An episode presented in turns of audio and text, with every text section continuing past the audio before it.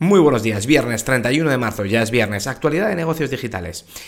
Ayer te decía que Facebook estaba poniendo más difícil conseguir el 100% del bono variable. Ahora se suman Google, Amazon y Salesforce. Es decir, si cumples objetivos, o te ponen los objetivos más ambiciosos, o no te van a dar el 100%. Esto básicamente apunta a reducción de costes. Google fuerza que Google Brain y DeepMind, dentro de la empresa que antes competían, ahora van a trabajar juntos. Pues, ¿Por qué? Porque tienen un competidor mayor, que es Microsoft con OpenAI. Y por cierto, en las búsquedas va a lanzar alertas de calor extremo por si acaso te toca a ti. Apple, su evento para desarrolladores ya tiene fecha, comienza el 5 de junio, será online para la mayoría y se supone que va a lanzar las gafas de realidad mixta. Aquí lo que tienes que ver es que las gafas de realidad mixta van a depender, el éxito va a depender en gran medida si hay aplicaciones, si que la gente construye aplicaciones encima. ¿Por qué? Porque todavía no hay una clear application.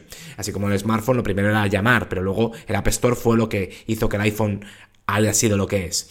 Microsoft, qué velocidad para añadir anuncios en las respuestas de Bing, ya están aquí y no hay bloqueadores por ahora para, para quitar esos anuncios, o sea que están embebidos en la experiencia. El resto de la industria, que tenemos a Elon Musk, Steve Wozniak, más de mil expertos firman una carta abierta pidiendo una pausa de seis meses en los desarrollos de la inteligencia artificial, esto si no se mete el gobierno es imposible que se pause, no es tan fácil trasladar la teletienda de los streamers chinos, creadores de contenido, vamos, a Estados Unidos, lo está intentando Amazon, lo está intentando TikTok y parece que no cala, no, no, han encontrado la manera, no es el mismo caso de uso que en China.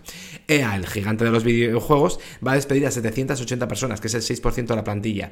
Quiere reducir salarios, costes salariales y también reducir el coste de las oficinas. Y luego el CEO y la dirección de Binance ocultaron sus lazos con China durante años. Dijeron, no, ya hemos salido de China y tal cual. Y, eh, y parece que no es verdad. En el artículo en profundidad de hoy te dejo las otras cinco leyes de Internet que son claves en los negocios digitales. Pasa buen fin de...